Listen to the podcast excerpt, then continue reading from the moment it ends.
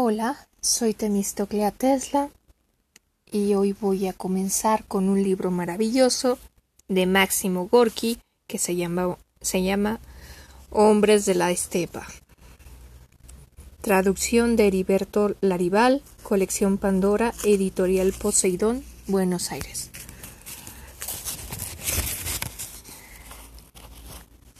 Eh, este libro fue impreso el 27 de septiembre de 1943 en los talleres gráficos Rodríguez Giles y Cía en Buenos Aires, Argentina. 1. La polvareda que se levanta de las darcenas enturbia la nitidez de la atmósfera. El sol resplandece sobre el verde mar y parece empañado por tenue neblina. Sus rayos caen como fraccionados sobre la superficie de las aguas, constantemente removidas por los golpes del de remo, el impulso de las hélices, las ruedas de los faluchos turcos o las quillas de los veleros que sin cesar van y vienen por el interior del puerto. Cautivas entre los granitos costeros aplastadas por el gran peso que han de sostener las olas, coronadas de espuma y salpicadas de desperdicios, se estrellan contra los buques y los diques. Diríase que murmuran y se pelean entre sí. Vibra en el aire una armonía potente, madre del trabajo universal, una armonía compuesta de chirriar de cadenas, rodar de vagones repletos de mercancías, caída estrepitosa de las planchas de, hierro sobre las baldosas, silbatos ora agudos, ora graves de las sirenas, Gritos de los faquines, marineros y aduaneros es un clamor que queda suspendido en el espacio como si temiera desvanecerse al remontarse demasiado hacia el firmamento. Reiterados ruidos, siempre los mismos, sin cesar renovados, surgen de la tierra, rugidos sordos que estremecen el suelo, silbidos estridentes que, que hieden el aire cálido, denso de polvo, de todo este conjunto de piedra, metal, madera, barcos y hombres se eleva un canto vehemente al dios dinero. La voz humana, apenas perceptible, se hace extremadamente débil, mezquina, como los mismos hombres autores de aquel enorme estruendo, semivestidos con harapos, encorvados bajo el peso de las mercancías, trajinan por entre la polvareda en la, en la atmósfera asfixiante de calor, en medio del ruido infernal, Parecen pigmeos minúsculos al lado de, los, de las monstruosas máquinas de hierro que les rodean, de los vagones que hacen y deshacen el mismo camino y de todos los demás artefactos de los cuales ellos son nada menos que los inventores. Esclavos de su obra, perdieron con ella toda su personalidad. Ventrudas naves ancladas en el puerto jadean y silban, cada resuello suyo parece burlarse de aquellos hombres que se arrastran sobre el puente y acumulan en las bodegas del buque el producto de su trabajo servil. Los cargadores avanzan en largas filas, lamentablemente grotescos, llevan sobre los hombros enormes bolsas de trigo que depositan en las entrañas de hierro de los barcos, esfuerzo que les valdrá algunas libras de pan, indispensables para apaciguar su estómago hambriento. Terrible y cruel ironía de las cosas. Los hombres semidesnudos, empapados en sudor, agobiados por la fatiga y el calor, ensordecidos por el ruido, las máquinas relucientes, fuertes y, insensibles, no es el vapor ciertamente lo que les da vida. Los músculos y la sangre de los hombres les sirven de alimento. Tan intenso es el estruendo, tan espesa la polvareda, que las narices y los párpados se irritan y los hombres quedan alelados en desfallecimiento. Diríase que en aquella atmósfera caldeada, palpitante, habrá de producirse súbitamente una tremenda catástrofe, una explosión que convertirá el aire en más, en más, respirable y más puro, que liberará la tierra de aquel estrépito exasperador, de aquella angustia insoportable, entonces la tierra, el mar y el cielo aparecerán tranquilos en reposo. Pero ca ello no es más que una vana esperanza, una ilusión que se complace en engañar perpetuamente a la humildad en sus eternos y estériles deseos de redención. Dos campanadas se desplomaron sonoras, acompasadas. Al expirar la última, la áspera armonía del trabajo había ya disminuido en gran parte. Un minuto más tarde solo se percibía un murmullo confuso. La voz de los hombres y la voz del mar dejáronse oír más claramente. Había llegado la hora del descanso. Cuando los cargadores, después de abandonar el trabajo, dispersáronse en grupos por las darcenas, en animada conversación para comprar algunos víveres en el aire libre, al aire libre e instalarse a almorzar en lugares sombreados, Grichka Chelkax el viejo bribón apareció entre ellos. Era aquel que a menudo trataba, conocimiento con la policía, aquel que la gente del puerto conocía como ebrio, inveterado, ladrón audaz y astuto. Sin nada en la cabeza y descalzo, vestía tan solo un pantalón de pana usado y una blusa de tela rota, que dejaba ver sus huesos delgados y descarnados, cubiertos por una piel muy curtida. Sus negros cabellos, mezclados con algunos grises, enmarañados sueltos al viento y, el aspecto ajado de su agudo rostro de ave de presa, mostraban que recién acababa de, acababa de levantarse. Una brisna de paja pendía de la punta de su bigote y otra se había prendido en los pelos de su mejilla sin afeitar. Sobre la oreja lucía una flor de tilo todavía lozana. Alto, enjuto, algo encorvado, andaba lentamente por la calzada, lanzando rápidas miradas a derecha e izquierda, como si buscara a alguien entre los cargadores. Puro largo y poblado se estremecía como el de un gato. Llevaba las manos a la espalda, frotándoselas una con otra y apretándose los retorcidos y nudosos dedos. Hasta allí, entre centenares de golfos como él, llamaba la atención. Su flacura de aceta, su paso cauteloso, indolente al parecer, pero en realidad despierto y receloso como el vuelo de un gavilán de la estepa, contribuía a darle un parecido impresionante con este avechucho. Cuando llegó cerca de un grupo de aquellos descamisados sentados a la sombra de un montón de, espuertas de carbón, un mocetón recio y obeso se le acercó. Este muchacho presentaba en la cara y en el cuello manchas rojas y rasguños que probaban que acababa de sostener una pelea. Echó a andar al lado de Chelcax y le dijo con disimulo Los aduaneros no pueden encontrar de ningún modo un par de cajas de género. Las andan buscando desesperadamente. ¿Me entiendes, Krichka? Bueno, ¿qué quieres decir? interrogó, interrogó Chelcax, mirándolo de pies a cabeza. ¿Qué quiero decir? Ya te lo he dicho, que andan buscando. ¿Acaso me han pedido que los ayude en sus pesquisas? Y Chelcax miró con sonrisa irónica hacia los depósitos de la aduana. Vete al diablo, añadió, y como viera que su interlocutor se alejaba, eh, aguarda un momento. ¿Qué ha sido eso? ¿Quién te puso así? Llevas la fachada hecha una lástima. ¿Qué? ¿Es que topaste con Mishka? ¿No? Hace días que no lo veo por aquí, exclamó el otro, juntándose de nuevo al grupo donde estaba antes. Chelcax siguió avanzando, en todas partes era acogido amigablemente. De ordinario era alegre e irónico, Hoy, sin embargo, mostrábase de mal humor y contestaba bruscamente las interjecciones, interjecciones que se le dirigían. De detrás de un montón de mercancías apareció un guardia de la aduana, con su uniforme verde oscuro cubierto de polvo parecía una especie de encarnación de la inflexible disciplina militar. Se puso en mitad del camino delante de Chelcax, una con en actitud provocativa, su mano izquierda descansaba en el puño del sable, mientras que con la derecha intentaba agarrar al vagabundo por el cuello. Detente, ¿a dónde vas? Chelcax retrocedió un paso, miró al aduanero y limitó, se limitó a sonreír. El aduanero se esforzó por dar a su curtida cara de hombre satisfecho y amigo de la risa un aspecto terrible. Enrojeció, hinchó sus mejillas, frunció las cejas, fijó sus ojos de manera furibunda, Solo consiguió transformarse en un tipo más cómico. Ya te lo he, ya te lo tengo advertido, no intentes entrar aquí o de lo contrario te rompo las costillas, dijo con un tono feroz. Buenos días, Emnich. Hace tiempo que no te veía, respondió Chelkax tranquilamente tendiéndole la mano. Mejor sería para mí que no te viera nunca. Vete. No obstante, Semenich estrechó la mano que se le ofrecía. ¿Podrías decirme, añadió Chelkax, sin dejar de sujetar eh, con su mano huesuda la del guardia, si has visto a Michka. ¿Qué Michka? No conozco a ninguno. Márchate, hermano, porque si viene el inspector. Michka, aquel colorado que trabajaba conmigo al bordo del Costromán, continuó Chelcax sin alterarse. Tu compañero de rapiñas, querrás decir. Pues bien, lo han llevado al hospital.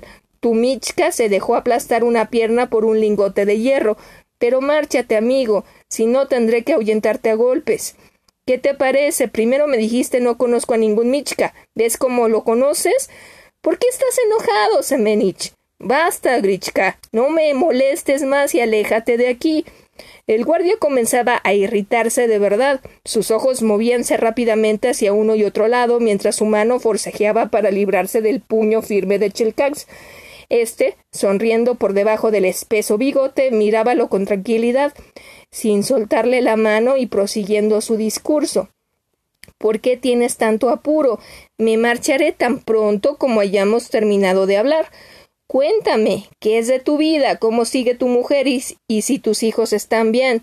Una sonrisa irónica dejaba ver sus dientes, guiñando un ojo con picardía, continuó. Con frecuencia he pensado que tendría que visitarte, pero nunca tengo tiempo, siempre estoy borracho. Bien, muy bien, dejemos esto y basta de bromas. Oyes, bobo, mira que. Pero dime, ¿dónde piensas robar? ¿En la calle o en las casas? ¿Para qué? Diablos, creo que aquí mismo hay suficiente para los dos. A propósito, Semenich, parece que has arramblado otra vez con un par de cajas de género. Ándate con cuidado, amigo. Mira que el día menos pensado te agarrarán con las manos en la masa. Indignado por la audacia de Chelkax, Semenich temblaba de rabia. Sin ánimo para contestar, escupió con fuerza. Chelcax, por su parte, le soltó la mano y se alejó, con su paso ligero y tranquilo, hacia la entrada del puerto. El aduanero le siguió, blasfemando como un condenado. El, el, vagabundo ya se hallaba más contento, silbando entre dientes, las manos en los bolsillos del pantalón, proseguía con indolencia su camino de vago y cambiaba con los que encontraba al pasar frases picantes y sandeces. ¡Qué suerte tiene, Grichka! Exclamaba uno de los cargadores, que concluido el, almuerzo descansaba tirado en el suelo. Qué suerte la tuya, y es que la policía no cesa de preocuparse por ti. Es que, respondió, respondió como no llevo zapatos, Semenitz teme que me estropee los pies. Así llegó hasta una puerta donde dos guardias lo examinaron con la mirada y luego lo empujaron hacia afuera sin, sin brutalidad. Detenedle, gritó Semenich, que se había retrasado siguiendo a Chelcax por el patio del puerto. Chelcax se, sentó sobre un bloque de piedra al otro lado de la vía que por allí pasaba, frente a la puerta de una taberna. En aquel momento salía de la dársena con gran estrépito una larga serie de carros cargados de mercancías. En sentido contrario entraba a Guadalupe otra hilera de carros vacíos, guiados por carreteros que saltaban en sus asientos por el traqueteo de los vehículos. Un retumbar de truenos resonaba dentro de una nube de densa polvareda, parecía que temblara la tierra. Acostumbrado a aquel estruendo de mil diablos, Chelcax, a quien la discusión con Semenich había excitado un poco, sentíase feliz. Presentía, para un futuro muy próximo, un beneficio pingüe sin necesidad de gran esfuerzos, ni siquiera de ingenio. Pensaba tener éxito porque se creía en posición de las condiciones indispensables para lograrlo, entornaba los ojos y gozaba por anticipado de los excesos del día siguiente, cuando terminado el trabajo los bolsillos se le llenarían de billetes de banco. Su pensamiento volvió después hacia el compañero. Recordó que para aquella noche hubiera reclamado su ayuda, a no ser por el fatal accidente que le había costado la pierna.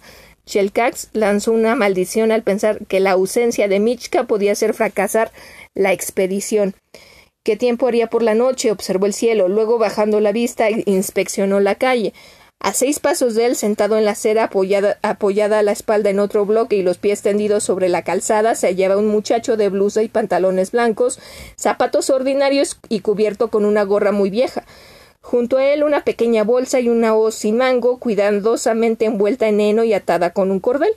Aquel mozo era ancho de hombros, rubio, de tez curtida y quemada por los vientos de la estepa. Sus grandes ojos, llenos de ingenua confianza, miraban familiarmente a Chelcax. Este, después de examinar al mocetón, sacó la lengua y le mostró los dientes, haciéndole una mueca horrible. El campesino, estupefacto, cerró los ojos, pero inmediatamente soltó una carcajada y dijo Oh, qué es divertido.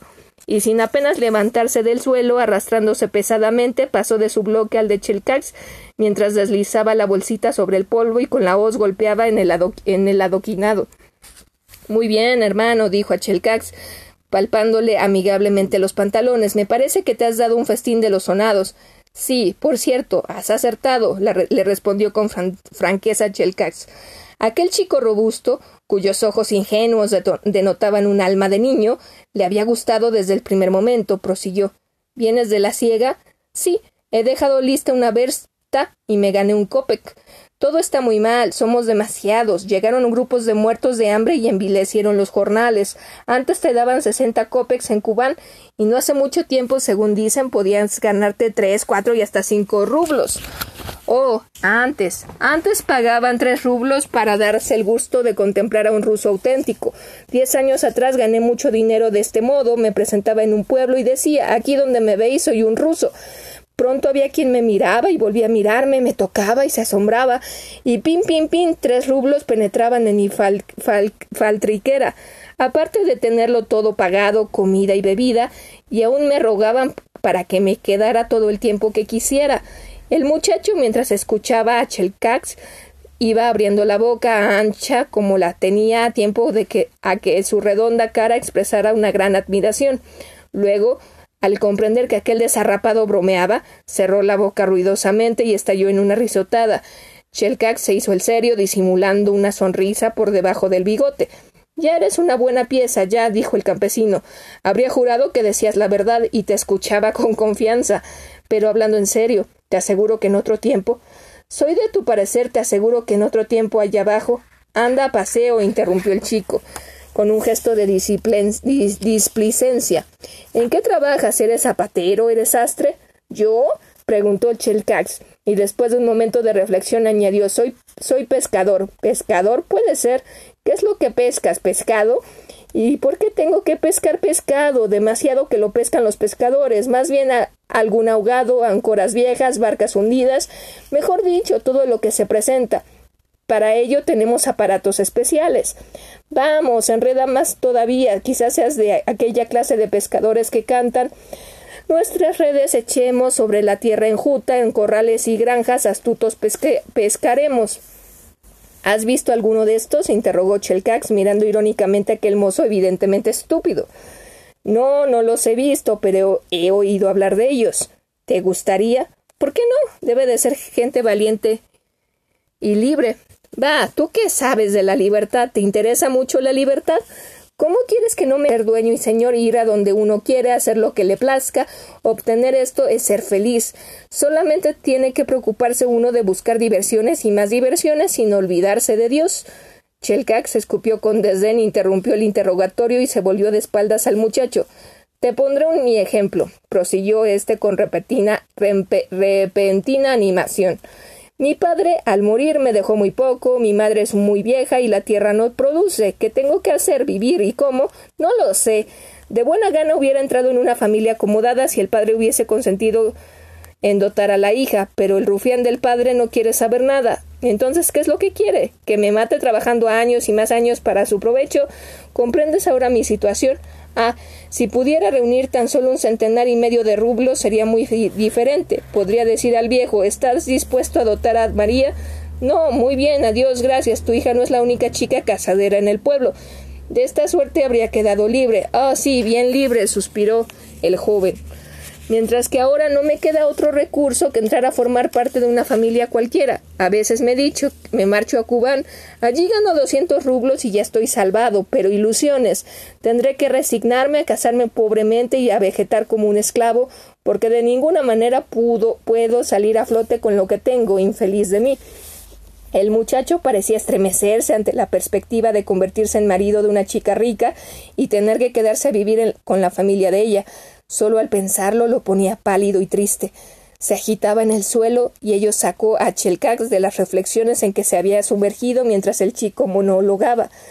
A pesar de que no tenía ganas de conversar, Chelcax preguntó ¿Y bien? ¿A dónde vas ahora? ¿A dónde voy? A donde quiera que vaya, a mi casa. ¿Y por qué a tu casa? Tal vez podrías irte a Turquía.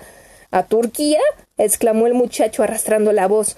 ¿Pero qué quieres decir con esto? ¿Acaso los cristianos pueden entrar en Turquía? Eres un imbécil, murmuró Chelkaj, y de nuevo volvió la espalda a su interlocutor. Esta vez se hallaba decidido a no cruzar ni una palabra más con aquel mocetón fornido que le inspiraba un sentimiento indefinible.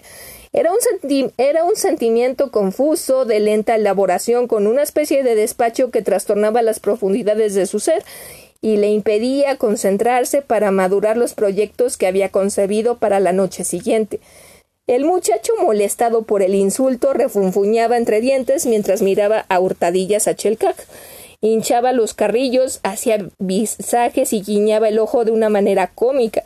No esperaba, por cierto, que su conversación con aquel personaje bigotudo terminara tan pronto y menos con una humillación para su amor propio. Chelcax ni siquiera se fijaba en él. Recostado en su bloque, en actitud meditabunda, silbaba una canción, mientras marcaba el compás con su talón desnudo y polvoriento. El joven labrador creyó llegado el momento de la venganza. Eh, pescador, ¿te emborrachas muy a menudo? empezó diciendo. Pero el pescador se había vuelto bruscamente y en lugar de contestar le preguntaba a su vez Oye, rapaz, ¿quieres trabajar conmigo esta noche? Vamos, contesta. ¿Trabajar en qué? preguntó el mozo con cierta desconfianza. Te lo diré, iremos a pescar, tú remarás. Si es como tú dices, está bien, ya lo creo. No deseo sino trabajar, pero no correré ningún peligro yendo contigo. Tienes un aire de misterio que no me gusta mucho para hablarte francamente. Shelkak sintió enardecérsele la sangre y exclamó con ira No hables de lo que no entiendes. De lo contrario te golpearé la cabeza para que se te aclaren las ideas. De un salto se había levantado, retorcíase el bigote con la mano izquierda, mientras la derecha mostraba el puño cerrado, duro como el acero, surcado de nudosas venas, sus ojos lanzaban chispas. El joven tuvo miedo, diría, dirigió una rápida mirada a su alrededor y se levantó prestamente. Durante un momento de silencio los dos hombres se miraron de arriba abajo. ¿Qué pasa? preguntó Chelcax en tono de amenaza. Se hallaba indignado por la injuria que aquel cachorro se había permitido. Durante el diálogo anterior lo había desdeñado y ahora lo odiaba. Odiaba en él la pureza de sus ojos color de cielo, la rubicundez en su cara de campesino, la fuerza de sus cortos brazos, pero también odiaba a aquel muchacho porque tenía un pueblo y una casa en el pueblo, porque le habían propuesto entrar de yerno en una familia acomodada y sobre todo porque siendo un niño en comparación con él pretendía amar la libertad como si fuera capaz de apreciar su valor y servirse de ella para algún provecho. Así es el hombre, le sabe mal admitir que otro a quien considera inferior desee o deteste las mismas cosas que él, y que de esta suerte llegue en cierto modo a igualársele. El labrador contemplaba a Chelcax y, presentía que éste sería su amo. Comprendido, acepto, dijo finalmente, solo busco trabajo, lo mismo me da trabajar para ti que para otro. Sí dije lo que dije es porque tú no pareces un obrero, Vas demasiado harapiento y tienes mala catadura. Claro que esto también le puede ocurrir a cualquiera. También los he visto borrachos, ya lo creo, y peores que tú los he conocido. Alabado sea Dios, respondió Chelcax, dulcificando la voz. Entonces, convenido. Si de buena gana, ¿cuánto me darás? Eso depende del trabajo que hagamos, depende sobre todo de lo que pesquemos. Quizá podrás ganarte cinco rublos. ¿Qué te parece? Cuando se trataba de dinero, el labrador deseaba concretar las cosas y creía indispensable formalizar un contrato. De nuevo se mostró desconfiado y receloso. No me satisface esto, hermano.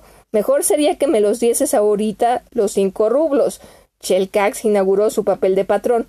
Menos charla y más hechos. Vamos a la taberna. Atravesaron la calle. Andaba uno al lado del otro, Chelcax dándose el aire de amo, Retorcíase el bigote, el muchacho caminaba con aspecto sumiso, bajo el cual disimulaba su tímida desconfianza. ¿Cómo te llamas? preguntó Chelcax. Gab, Gab, Gab Prilov, contestó este. Al llegar a la taberna, Chelcax se acercó, se acercó al mostrador y encargó en el tono familiar de un antiguo cliente una botella de aguardiente, sopa de repollo, carne asada, té y luego de formulado el pedido, terminó brevemente con estas palabras a crédito. El mozo del mostrador inclinó la cabeza en silencio. Desde aquel momento, Gabrilov empezó a sentir respeto hacia su patrón, quien, a pesar de su aspecto andrajoso, era suficientemente conocido para inspirar semejante confianza.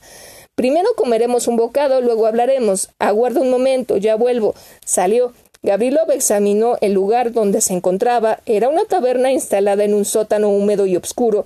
La atmósfera estaba impregnada de humo de tabaco, de olor a brea y de un hedor agrio. Delante de él, en otra mesa, veíase un hombre completamente ebrio, vestido de marinero, de barba rubia, manchado de carbón y alquitrán. En voz baja lloriqueaba una canción cuyas frases le salían entrecortadas, contrahechas inteligibles. Un hipo persistente sacudía su cuerpo. Por su aspecto conocíase que no era ruso. Detrás de él dos mujeres moldavas muy morochas de cara tostada entonaban una a su vez una canción con voz destemplada. Más allá dibujábanse en la penumbra otras caras raras, cabellos en desorden, cantidad de gente medio borracha, enervada, rostros de, de desequilibrados. Gabrilov, atemorizado, deseaba el regreso de su amo. Los rumores de la taberna se fundían en un sonido único. Parecía el rugido de un gigantesco animal dotado de cien bocas furiosas que buscaran inútilmente en desesperado esfuerzo una salida por la que pudiesen pudiera evadirse de su cárcel de piedra. En vano Gabrilov se esforzaba por observar en torno suyo, una sensación de vértigo oscurecía su vista, hacía pesada su cabeza, lo embriagaba lentamente. Chelkak regresó. Ambos se pusieron a beber y a comer, conversando al mismo tiempo. Después del tercer vaso, a Gabrilov se le enturbió la mente y se sintió muy alegre. Deseaba decir algo grato a su anfitrión que, sin haber recibido ningún servicio, le obsequiaba tan generosamente. Pero su lengua, entorpecida por la embriaguez, negábase a pronunciar las palabras que le acudían a borbotones desde el fondo de la garganta. Shelkak lo observaba, por fin le dijo con ironía ya empiezas a desbarrar, parece mentira, total por cinco vasitos de nada. No sé cómo te, lo, las compondrás para el trabajo. Amigo, barboteó Gabrilov, nada temas, te serviré mejor de lo que te figuras. Déjame abrazarte. ¿Quieres? Muy bien, muy bien. ¿Quieres otro vaso? Gabrilov continuó bebiendo. Pronto todo dio vueltas ante sus ojos en círculos regulares, cosa muy desagradable que terminó por marearlo. Su rostro tenía un aspecto de estúpida, de estúpida inspiración. Al hacer esfuerzos para hablar alargaba ridículamente los labios y dejaba escapar roncos gruñidos. Chelcax no dejaba de mirarlo fijamente como si lo viniera, le viniera algo a la memoria, retorcíase el bigote y sonreía como con una mueca cruel y amenazadora.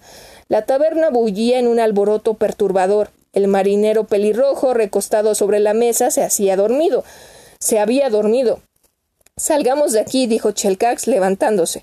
Gabrilov intentó hacer lo mismo, pero no pudo. Lanzó una enérgica maldición y estalló en una carcajada de ebrio. Ya estás bien listo, exclamó Chelcax, sentándose de nuevo delante de Gabrilov. El muchacho seguía, riendo, fijó los ojos en su amo mientras éste lo estudiaba fríamente. Comprendía que tenía ante él a un hombre cuya vida quedaba a merced de sus garras de lobo, Chelkak sabía que podía hacer con ella lo que se le antojara, y, se sabía suficientemente fuerte como para utilizarla según sus conveniencias. Igual podía despedazarla como una hoja de papel que ayudarla para que fuera la de un honrado labrador. Allá en su pueblo se sentía dueño y señor de otro ser, gozaba con esta idea, y pensaba que aquel chico no conocería jamás los placeres y goces que él. Chelkaj había probado, tenía envidia y compasión de aquella existencia joven, le, hacía reír y le enternecía el pensamiento de que había de caer sin remedio en unas manos tan implacables como las suyas. Tales sentimientos acabaron por fundirse en uno solo paternal y autoritario. Se apiadó del mozalbete, porque le era necesario. Entonces Chelcax agarró a Gabrilov por el fuera de la taberna y lo tendió a la sombra de un montón de leña.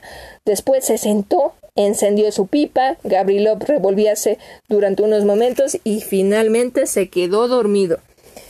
¿Qué? ¿Estás listo? preguntó a media voz Chelka Gabrilov mientras éste cogía los remos. Un momento. Uno de los escalmos se mueve. ¿Puedo golpearlo con el remo? No, no, no. Nada de ruido. Apriétalo con las manos y quedará seguro. Los dos maniobraban silenciosamente con una barca amarrada a la proa de una embarcación a vela. En torno de ellos había multitud de veleros cargados de troncos de roble y faluchos turcos, que habían desembarcado la mitad de su carga de madera, palmera, sándalo y ciprés. La noche era oscura, densa y pesada niebla esparcía los jirones de sus deshilachados velos por la bóveda celeste. El mar, en su inmovilidad, presentaba el aspecto de un lago de aceite. Desprendíase de él un olor húmedo y salobre. Acariciaba tímidamente las rocas de la costa, musitando una dulce melopea. La barca de Chelcac balanceábase suavemente más allá hacia, hacia alta mar. Perfilábanse las negras siluetas de los grandes navíos, proyectando al cielo sus mástiles con la mortecina luz de los faroles de distintos colores.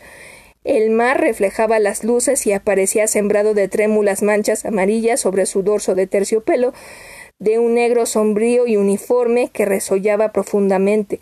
El mar dormía un sueño sano y fuerte, como el de un trabajador después de la dura jornada. Adelante, dijo Gabrilov, hundiendo los remos. Boguemos.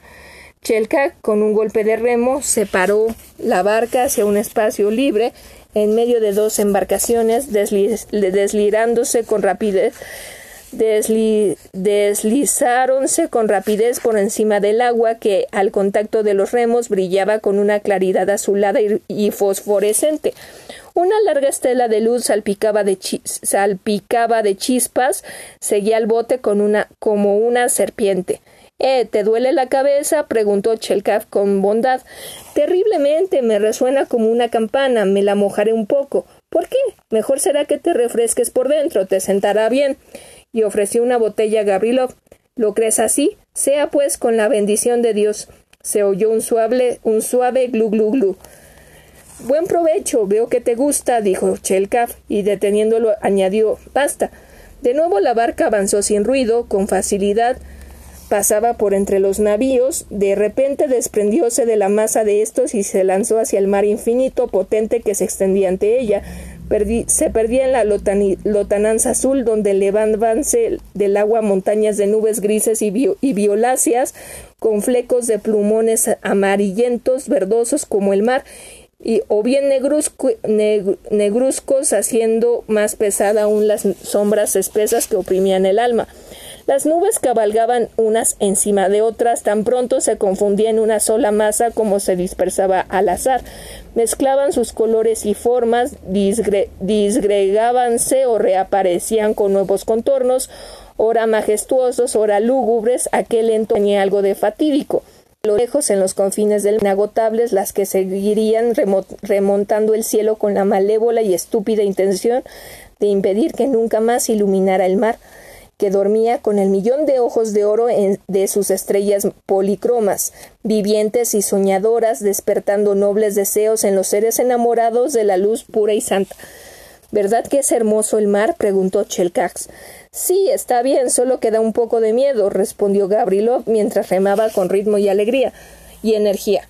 Apenas se oía el rumor del agua al chocar con los remos, debajo de los cuales reverberaba de continuo con fosforescencias azules y cálidas. Miedo, asno, murmuró Chelka con ironía. El cínico bribón se complacía en el mar. Su temperamento ardiente, ávido de impresiones, no se saciaba jamás con la contemplación de aquella infinita inmensidad, libre y poderosa, por esto se sintió molesto al escuchar semejante respuesta a su pregunta sobre la belleza del mar. Sentado junto al timón, cortando el agua con su remo, miraba tranquilamente hacia adelante, vibrando en deseo de bogar largo rato a través de aquella llanura satinada. Navegando por aquel mar una emoción tibia y profunda invadía su espíritu por completo y hasta lo purificaba un poco de las faltas de una mala vida. Saboreaba aquella emoción y se sentía mejor allí, en medio de las olas y del aire, donde los pensamientos pierden su acritud y la vida misma su valor. De noche, el mar suspira con un ligero murmullo como la respiración de uno que duerme, murmullo indefinible que comunica la paz al alma, frena los instintos malvados y hace nacer sueños optimistas. ¿Y las redes dime dónde están? preguntó de pronto Gabrilov, inspeccionando con la vista el interior de la barca. Shelkak se estremeció. Las redes están aquí en el timón.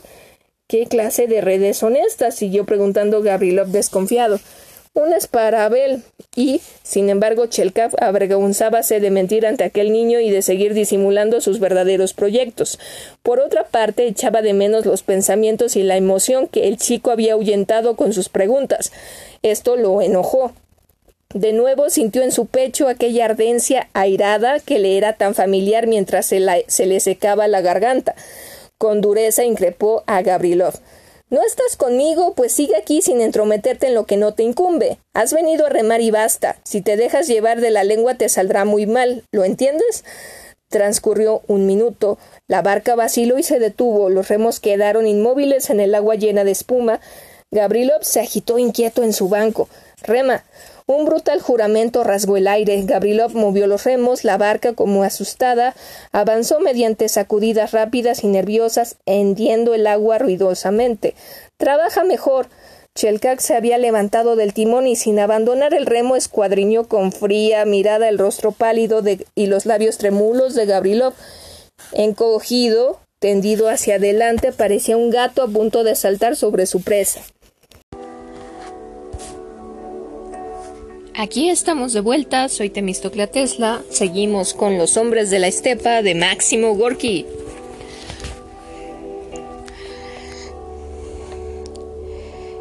Parecía un gato a punto de saltar sobre su presa.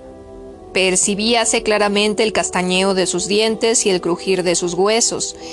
¡Eh! ¿Quién anda por ahí? Esa imperiosa pregunta resonó por encima de las aguas. Oh, rayo del cielo, pero rema, sin ruido. Mira que te aplasto, imbécil. Rema a la una, a las dos, si gritas te ahogo, cuchichó Chelcax, temblando, extenuado por el miedo y el esfuerzo. La barca viró con agilidad, navegaba en dirección al puerto, donde los faroles se reunían en unas multicolor, en cuyos reflejos dibujábanse las siluetas de los mástiles. Eh, ¿quién es el que grita? interrogó la misma voz de antes, pero más obscura. Chelcax se tranquilizó. ¿Eres tú, amigo, el que gritas? dijo, hablando hacia el lugar de donde había partido el grito. Luego, dirigiéndose a Gabrilov, que estaba musitando una plegaria, Sí, hermano, estás de suerte. Si esos idiotas no llegan a, si esos idiotas nos llegan a descubrir, todo se te habría terminado. ¿Lo entiendes ahora? Te habría arrojado sin vacilar a los peces. Aprovechando que Chelkax hablaba tranquilamente y hasta con bondad, Gabrilov, sin dejar de temblar, le suplicó Déjame partir, por Dios, déjame marchar. Desembárcame donde sea. Ay, ay, estoy perdido, completamente perdido. Por el amor de Dios, suéltame. ¿Qué quieres de mí? No puedo hacer estas cosas, nunca en mi vida lo hice. Es la primera vez, Señor, estoy perdido. ¿Cómo lo has hecho, hermano, para, para seducirme? Dímelo, es un pecado, perderé perderás mi alma. Ah, qué cosas, qué cosas, volvió a rogar Chelkats con severidad. Habla, qué cosas. Divertíase con el terror del muchacho, hasta gozaba al ver que él, Chelcax, era quien provocaba semejante desesperación. Cosas malas, hermano, suéltame por Dios, ¿qué soy yo para ti, amigo? Calla de una vez, si no te necesitara no te habría cargado. ¿Lo entiendes ahora? Te digo que calles y basta. Dios mío, suspiró Gabrilov sollozando. ¿Basta? Desde aquel momento Gabrilov no pudo reaccionar, su respiración era irregular, gemía, Agitábase en su banco, pero remaba como un desesperado y conducía la barca sin desviarse. De nuevo alzóse a su alrededor la negra mole de los navíos y la barca perdióse en medio de ellos, girando como un raudo trompo por los estrechos canales que los separaban. Eh, tú, fíjate bien en lo que te digo. Si aprecias tu piel, cállate, sea quien sea el que te interrogue. ¿Lo entiendes? Ay, suspiró Gabrilov descorazonado, en respuesta a aquella orden severísima. Luego añadió Estaba escrito que tiraría por mal camino. No ahuyes, no ahuyes, dijo Chelcax. Estas palabras hicieron perder a Gabrilov toda esperanza de comprensión. El presentimiento de una inminente desgracia lo aniquiló del todo. Un día maquinalmente los remos en el agua, los, los echaba hacia atrás, los levantaba para hundirlos de nuevo y repetía la misma operación mientras fijaba la vista en sus grandes zapatos de cuero de cerdo. El rumor apagado de las olas parecía augurar una reticente amenaza. He aquí el puerto, de detrás del dique de granito surgían ruidos diversos, voces humanas, murmullos causados por el movimiento del agua, canciones estridentes silbidos. Stop, cuchichó Chelcax. Deja los remos. Stop, cuchichó Chelcax. Deja los remos, apoyando las manos en el dique, acompaña, acompaña la barca suavemente animal. Con el cuerpo arqueado, apoyando las manos contra el muro viscoso, Gabrilov hizo deslizar el bote a lo largo del malecón, silenciosamente rozando sus bordes en el musgo grasiento de la piedra. Detente, ordenó Chelcax. Dame los remos, déjalos así. ¿Tu pasaporte dónde lo tienes? ¿En la bolsa? Dame la bolsa. Rápido. Perfectamente querido amigo, así no te salvarás, te tengo seguro. Hasta sin remos habrías podido huir. Sin pasaporte ni lo intentarás siquiera. No te muevas y recuerda que si dices una sola palabra, te juro que te alcanzaré cuando estés en el fondo del mar. De repente Chelcax, cogiendo algo con ambas manos, trepó hacia arriba y desapareció por encima del muro. Gabrilov se estremeció, todos habían todo había sido tan rápido. Entonces sintió que desprendíase de él la opresión y el espanto que le causaba la presencia de aquel pirata bigotudo y flaco. Ahora lo que convenía era huir. ¿Pero acaso podía? Respirando con libertad miró a su alrededor. A la izquierda elevase un avión negro sin mástiles, cual un enorme ataúd vacío que alguien hubiese abandonado. Las olas al golpear contra su costado producían un sonido sordo, como un profundo suspiro. A la derecha, por encima del agua, como una serpiente pesada y fría, extendíase el dique húmedo del puerto. Detrás de él emergían otras moles negras de naves parecidas a esqueletos, y delante, entre el muro y el buque ataúd, se ofrecía la quietud silenciosa del mar desierto sobre el que yacía espesos nubarrones, nubes que avanzaban lentamente ingentes, gravidas y amenazadoras en su obscuridad y dispuestas a aplastar a los hombres con su peso. En la atmósfera tenebrosa y glacial flotaba una impresión siniestra. El miedo que sentía Gabrilov se duplicó. Este temor era superior aún al que le inspiraba Chelcax. Le oprimía el pecho y le ahogaba una angustia tan fuerte que temió convertirse en una masa informe, lamentable, prendida al banco del bote. En torno suyo el silencio universal, aparte el lamento del mar, ni un murmullo, sentía la sensación, no obstante, que algún cataclismo terrible, furioso y atronador vendría a romper aquella calma. Un cataclismo que sacudiría el mar hasta sus más profundos senos, que cubriría los ámbitos del cielo con legiones de nubes sombrías y dispersaría hacia las soledades de alta mar aquellos negros navíos. Las nubes continuaban cabalgando por el firmamento tan lentamente y con el mismo aire de fastidio que antes. De detrás del horizonte iban surgiendo sin interrupción hasta el extremo que, contemplando el cielo, creíase que aquello era otro mar, pero un mar irritado y tendido de espaldas sobre el otro que permanecía dormido, tranquilo y homogéneo. Las nubes tenían el aspecto de olas que se hundían en la tierra, sus crestas grises parecían abismos abiertos por el viento entre las aguas y olas nacientes todavía no cubiertas por la espuma verdosa del furor. Gabrilov sentíase anonadado por aquella profunda y grandiosa calma. Comprendió que deseaba ver enseguida a su amo, y éste no volvía. El tiempo transcurría lentamente, más lentamente que lo que avanzaban las nubes por el firmamento. La prolongación de la espera aumentaba la angustia del silencio. Pero he aquí que detrás del muro oyóse el agua que se agitaba, después un rozamiento y algo parecido a un cuchicheo. A Gabrielov le pareció que iba a morir. Eh, ¿te has dormido? Toma, con cuidado, dijo la voz osca de Chelcax. De la parte alta del dique descendió un objeto cúbico y pesado. Gabrielov lo depositó en la barca, después otro bulto igual, e inmediato la alta figura de Chelcax. Misteriosamente reaparecieron los remos, luego la bolsa de Gabrilov que cayó a los pies de este. Chelcax, resollando, fatigado por el esfuerzo que acababa de hacer, sentóse junto al timón. Gabrilov lo contempló con una sonrisa tímida y satisfecha. ¿Estás cansado? le preguntó. Un poco, no puedo negarlo, cachorrito.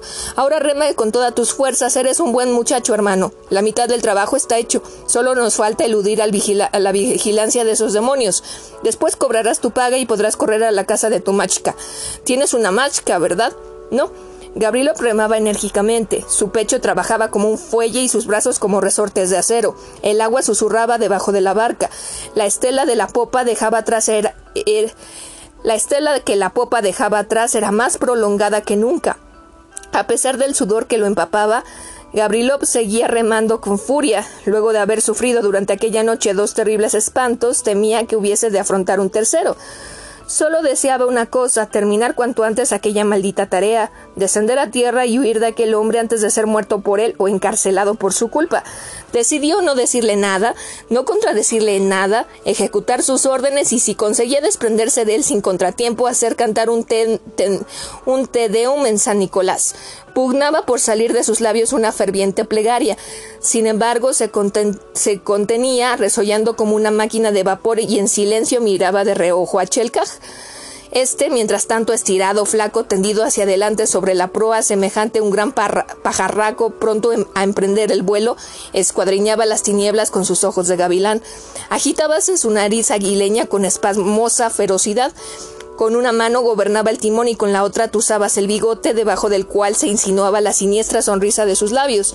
Estaba contento de sí mismo y de aquel molsalvete a quien había dominado y convertido en esclavo suyo. Saboreaba de antemano los grandes excesos que se a que se entregaría al día siguiente y gozaba con el acatamiento que le rendía aquel joven y reacio muchacho. Comprendió que estaba sufriendo, sintióse enternecido y quiso animarle. Óyeme, ¿acaso has tenido miedo? Preguntóle con voz cariñosa. No te importa, suspiró Gabrilov, y tosió. Ya no es necesario remar tan fuerte, ya solo nos queda por salvar un mal paso. Descansa. Gabrilov dócilmente se detuvo con la manga de la blusa, se enjuagó el sudor del rostro y soltó los remos. Todo va bien. Boga con toda suavidad para que el agua no murmure. Llegamos al mal paso, más despacio. Por aquí, hermano, hay personas muy serias. Cuando tienen ganas de divertirse lo hacen con el fusil. Te encajaría una bala en el cráneo sin darte tiempo de invocar, a Dios. La barca deslizábase por la superficie del agua sin hacer ruido alguno, de los remos puestos azuladas que al besar el agua hacía brillar por un instante en el mar pequeñas manchas azules también. La noche era cada vez más oscura y silenciosa. El cielo ya no aparecía un mar revuelto. Las nubes se habían dilatado y lo cubrían con una cortina uniforme y densa que se iba acercando al mar. Este se inquietaba, se hacía más negro y exhalaba un olor penetrante a agua salada, cálida, también parecía menos anchuroso que antes. Ah, ojalá que lloviera, musitó Chelkaj. Nos escurriríamos como anguilas a derecha e izquierda de la barca, emerge, emergían del agua las siluetas de los navíos, inmóviles, lúgubres y sombríos. En uno de ellos oscilaba una luz. Alguien caminaba por el puente con una linterna en la mano. El mar, acariciando los flancos de las naves, parecía implorar suavemente mientras ellas respondían con una resonancia prolongada y fría, como, como si discutieran y se negasen a acceder. La aduana, murmuró Chelkav. Desde que había ordenado a Gabrielov remar con suavidad, el muchacho sintióse invadido de nuevo por el espanto. Movíase hacia adelante en medio de la oscuridad y le parecía que su cuerpo se agrandaba. Los huesos y los músculos en tensión causábanle un dolor mortecino. El cerebro absorbido por una idea fija. Le dolía. Temblaba todo él, a lo largo de las piernas experimentaba unas punzadas como si le pincharan con alfileres. Los ojos le escocían por el esfuerzo de mirar en las tinieblas. El rapaz tenía el presentimiento de que saldría de ellas alguien que les gritaría Deteneos, ladrones. Ahora mismo, cuando Chelcax había anunciado la aduana, Gabrilov se sobresaltó, un pensamiento áspero y violento cruzó por su mente y exasperó sus crispados nervios. Sintió el impulso de gritar, de pedir auxilio. Llegó a abrir la boca y al levantarse del banco su pecho se irguió, aspiró el aire con fuerza y con los labios contraídos, pero de repente, como si le hubieran golpeado con un látigo, látigo, se dobló, cerró los ojos y cayó sentado en el mismo banco. A lo lejos, delante de la embarcación, sobre el horizonte, había hendido las tinieblas una, enorme espada de blancura resplandeciente. Elevándose rasgos la, rasgó la oscuridad de la noche, su hoja se deslizó en silencio hacia las altas nubes y dibujó una larga franja azulada por encima del mar. Aquella línea luminosa hizo salir de la sombra los navíos, antes invisibles y silenciosos, envueltos en manto nocturno. Diríase que desde largo tiempo se hallaban hundidos en las aguas del puerto, naufragados por la imponente fuerza de una tempestad, y que ahora aparecían a flor de agua obedeciendo a la espada de fuego nacida del mar erguíanse para contemplar el cielo y todo lo que había sobre la superficie de las ondas. Sus cuerdas cubrían los mástiles como algas marinas producidas por el agua, igual que aquellos gigantes sombríos que recubrían su, esqueleto. La prodigiosa espada cruzó la espesura de la noche en otra dirección y fijóse en un lugar donde aparecieron nuevos perfiles de naves hasta entonces invisibles. La barca de Chelkak se detuvo y se balanceó en el agua como si vacilara.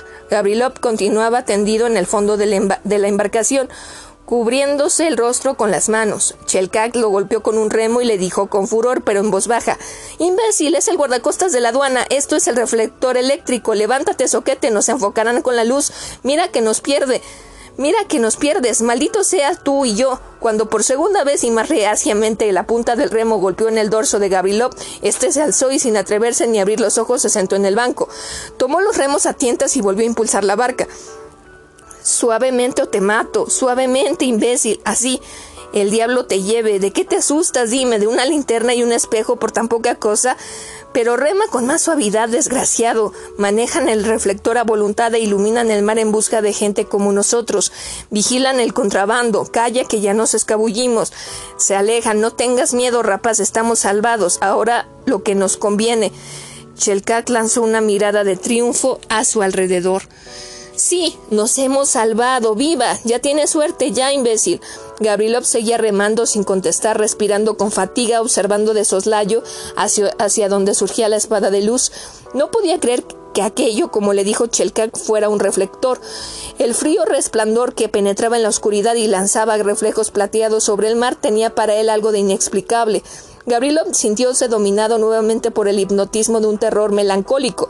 El presentimiento de una desgracia le oprimía una vez más el pecho. Rogaba maquinalmente encorvado como si aguardara un golpe que viniera de las alturas y se sentía vacío de todo deseo, vacío y sin alma. Las emociones de aquella noche habían roído en él cuando cuanto tenía de humano.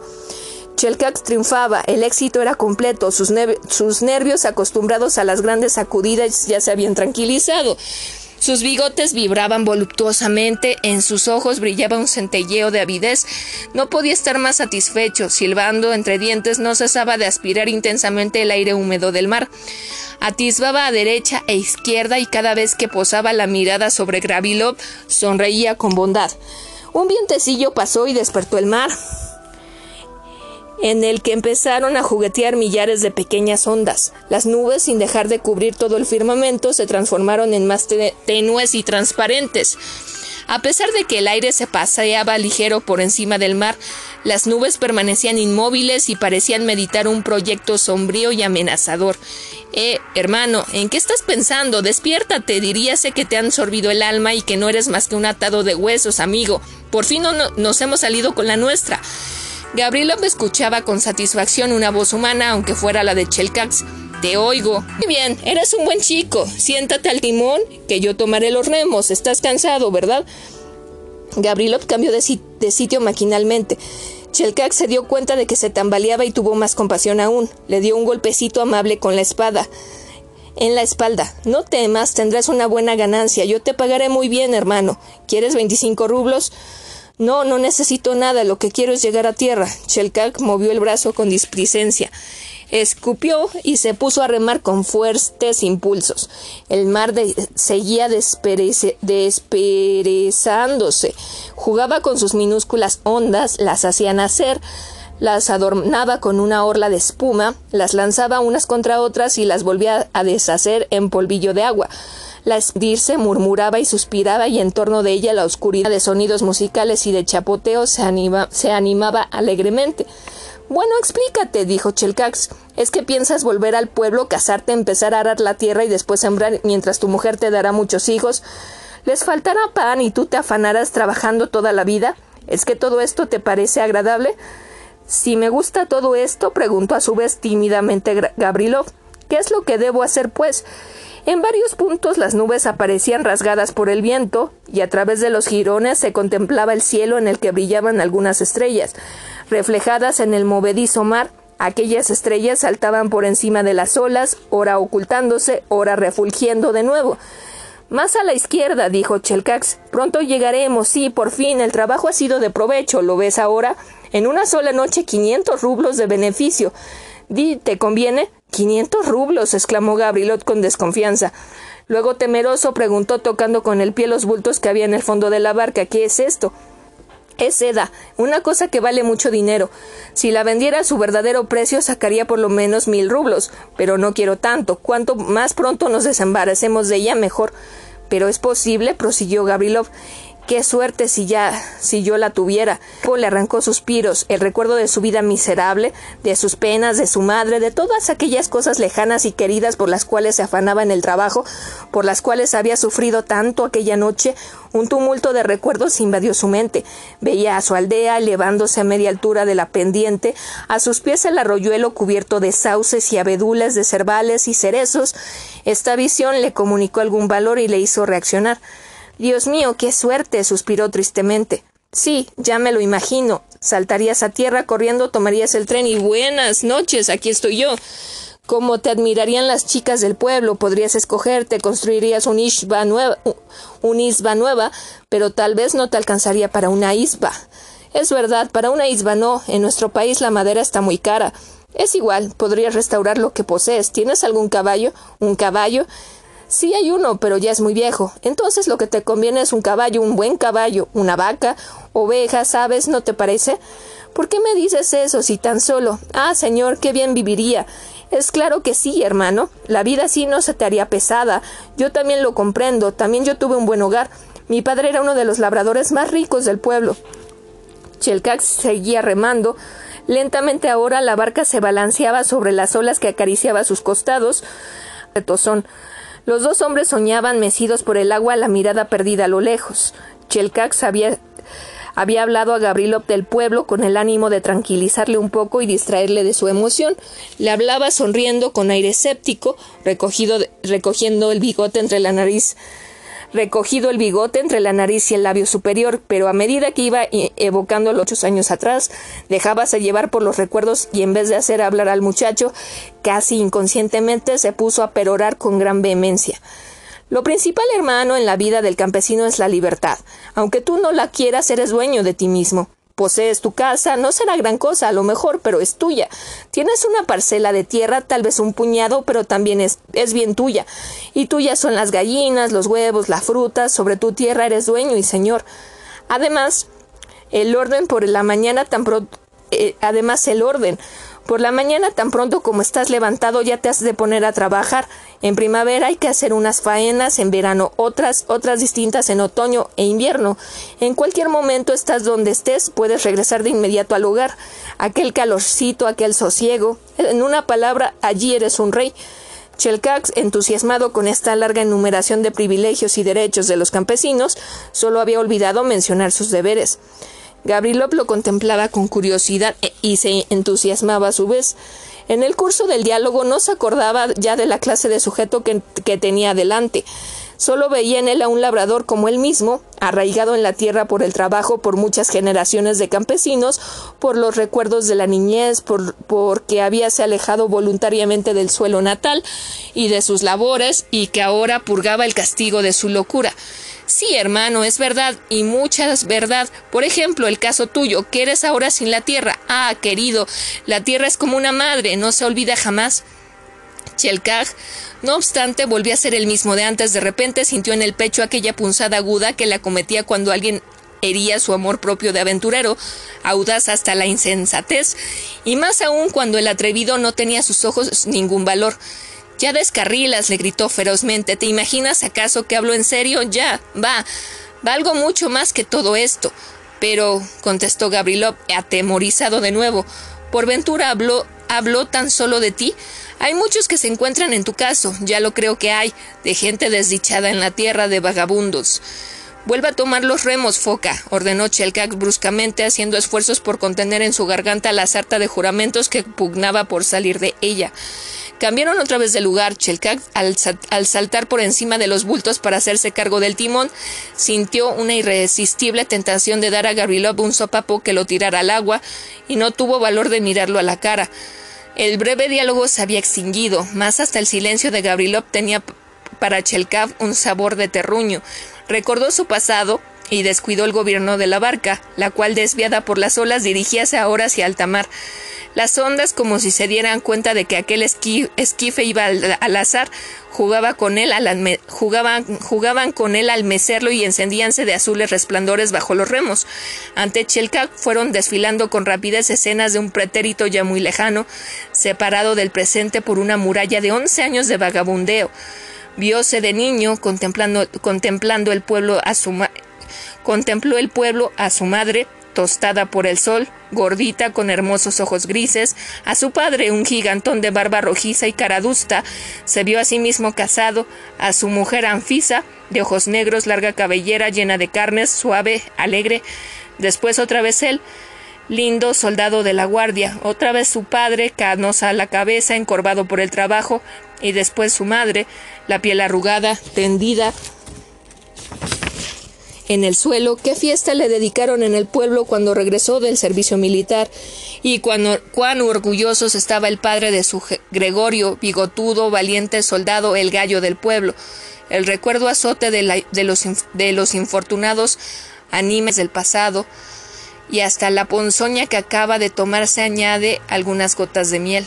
De esta suerte aniquila al hombre por medio de la conciencia de las faltas cometidas y destruye en su alma la fe en el porvenir, pintándole con intensa nostalgia el pasado. Chelkak sentíase envuelto en un apacible, en un apacible vaho de brisa natal que le evocaba las dulces palabras de la madre, los discursos sensatos del padre, el labrador severo y muchos otros sonidos y perfumes sanos de la tierra, cuando sobrevenía el deshielo en primavera o cuando había sido recién labrada, o bien cubierta de las tiernas mieses, verdes como la esmeralda, sedosas como una alfombra, entonces se, sintió derrotado, caído, miserable, solitario. Ningún lazo le unía a aquel orden de vida que le había repudiado, que le había repudiado y en el que se había formado la sangre de sus venas. Eh, ¿a dónde vamos? preguntó de repente Gabrilov. Chelkak se estremeció y se volvió como una fiera. Al diablo, no importa, rema más fuerte, pronto llegaremos. ¿Soñabas? preguntó Gabrilov sonriendo.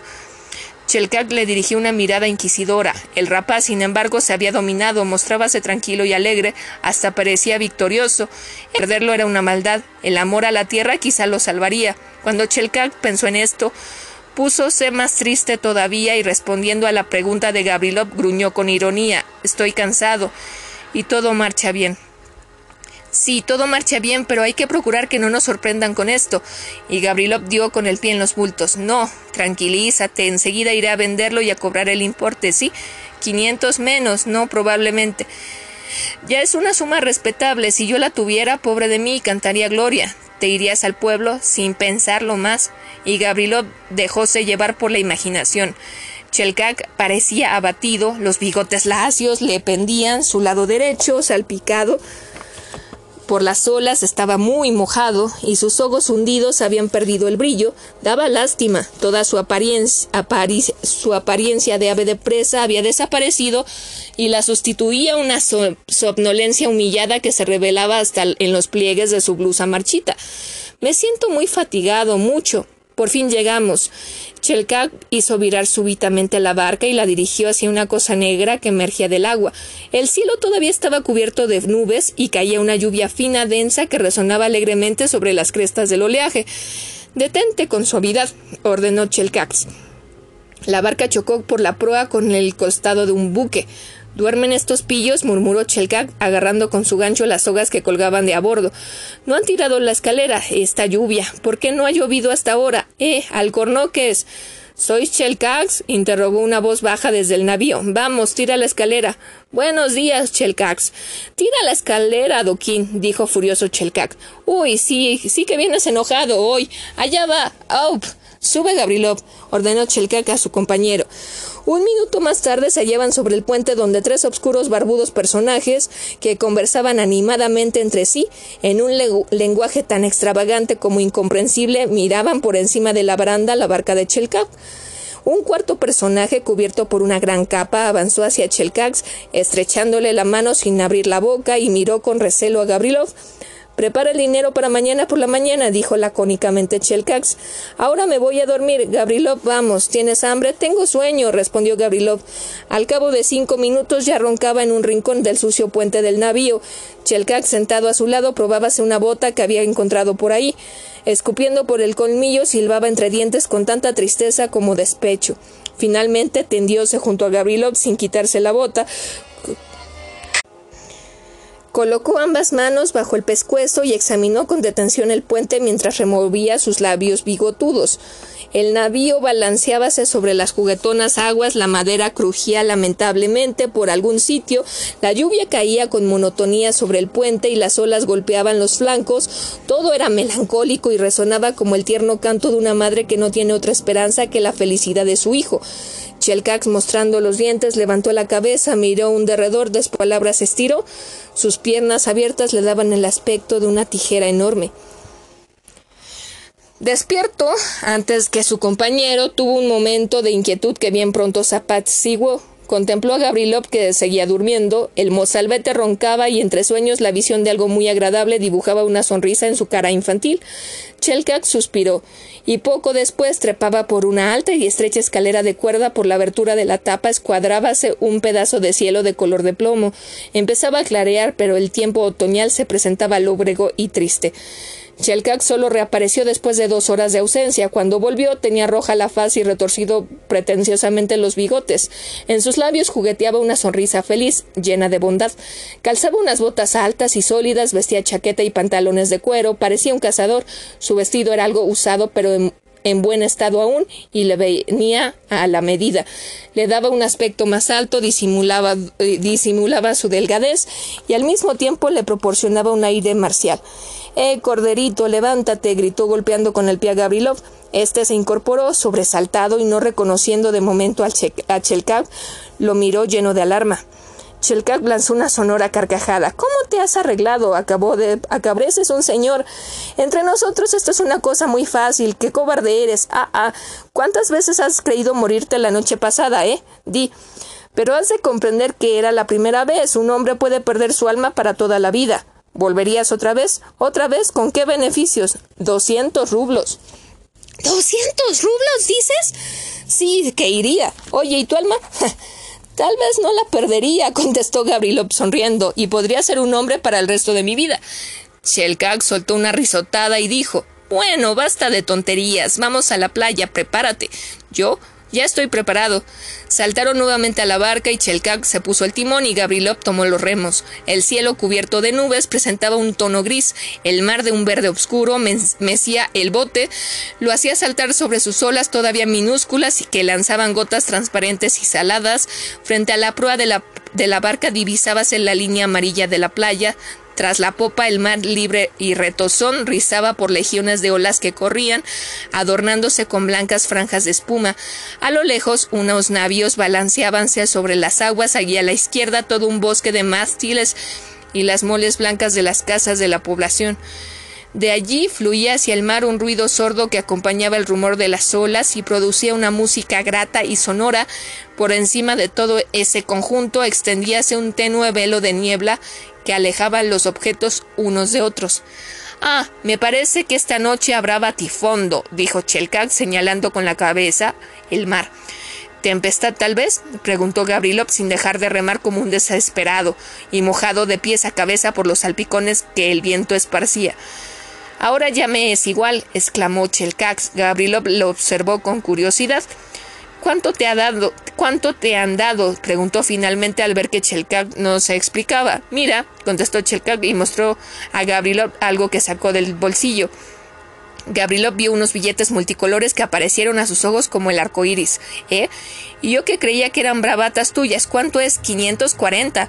¿Qué no es bastante? Ya lo creo, murmuró Gabrilov siguiendo con mirada ávida a los 540 rublos que desaparecían otra vez en aquel bolsillo de donde habían salido. Ah, si fueran míos, suspiró con desencanto. Lo celebraremos, rapaz, gritó Chelkap entusiasmado. No te inquietes en absoluto, te pagaré, hermano, te daré cuarenta rublos, ¿eh? ¿Qué te parece? ¿Quieres cobrar ahora, enseguida? Si no te sabe mal, ¿verdad? Acepto. Gabrilov se consumía de ansiedad y parecía que la angustia iba a asfixiarlo. Ah, ah, ah, diablillo, ¿aceptas? Toma, amigo, aquí los tienes. Te ruego que los tomes. No sé dónde poner tanto dinero. Toma, ayúdame. Shelkak ofrecía a Gabrilov algunos billetes de diez rublos que éste tomó y dejando los remos los escondió debajo de la blusa al tiempo que cerraba los ojos y aspiraba ruidosamente una bocanada de aire, como si tomara una bebida caliente. Shelkak lo contemplaba con ironía. Gabrilov había tomado otra vez los remos y empujaba la barca nerviosamente, a golpazos, la vista baja como atemorizado. Los hombros y las orejas se le estremecían. Dios mío, cuán ambicioso eres. Eso no está bien, además, para un labrador. ¿Cuántas cosas se pueden hacer con dinero? gritó Gabrilov, quien enardecido de repente se puso a hablar de una manera entrecortada en pellones, como si las ideas se le escaparan y necesitara expresarse con palabras tomadas al azar, de la vida del campo con y sin dinero, bien libertad, alegría. Chelkat le escuchaba atentamente con rostro serio y ojos que denotaban secretos pensamientos. De vez en cuando sonreía con satisfacción. Ya hemos llegado, exclamó finalmente. Jugó suavemente a la playa. Listos, listos del todo. Hay que arrastrar la barca más adentro para que el mar no se la lleve. Ya vendrán a buscarla. Y ahora, adiós. La ciudad se halla ocho verstas de aquí. Regresas a la ciudad. En la cara de Chelka seguía risa astuta y al mismo tiempo humorística. Diríase que estaba preparando algo agradable para él e, e inesperado para Gabrilov. Su mano dentro del bolsillo producía el ruido característico del estrujar los billetes. No, no iré a la ciudad, es que Gabrilov se asfixiaba como si algo le, obturase la garganta. En su interior hervía una tempestad de deseos, de palabras, de sentimientos que entrechocaban. Estaba ardiendo como un ascua. Shelkab lo miró con gran sorpresa. ¿Qué te pasa? le preguntó. No es nada. Pero el rostro de Gabrilov tornábase rojo y luego morado. Su cuerpo se balanceaba como si quisiera arrojarse sobre Chelkab o como si le aguijoneara un deseo imposible de satisfacer. Ante aquella excitación, Shelkab sintió cierto malestar, preguntábase en qué forma estallaría. Gabriel rompió a reír, pero con una risa extraña, semejante a un hipo. Había bajado la cabeza. De suerte Chelkak no podía ver la expresión de su rostro. Veía sus orejas, que tan pronto eran coloradas como palidecían. Vete al diablo, exclamó Chelkab, haciendo un gesto con la mano. ¿Es que te has enamorado de mí? Di, haces melindres como una mozuela. ¿Te entristece dejarme, eh? Habla, criatura, si no te dejo plantado. Te marchas, gritó Gabrielov con voz potente. La playa desierta y arenosa se estremeció con aquel grito. Las olas de arena, empujadas por las olas de agua, parecían temblar. Chelkak también se estremeció. De repente, Gabrilov, como arrancándose del lugar en que estaba, lanzóse, lanzóse a los pies de Chelkak, le estrechó las piernas con ambos brazos y lo atrajo hacia sí. Chelkak vaciló, cayó sentado pesadamente sobre la arena y gruñendo entre dientes hendió el aire con su largo brazo y su puño cerrado, pero no tuvo tiempo de descargar el golpe. La mirada confusa y penetrante tuvo Amigo, dámelo, dame este dinero, dámelo por Dios, ¿para qué lo necesitas tú? Solamente una noche, una sola noche, y yo en cambio, yo he de trabajar años y más años, dámelo. Yo rogaré por ti siempre en tres iglesias por la salvación de tu alma, tú lo arrojarás al aire y yo lo enterraré bajo tierra.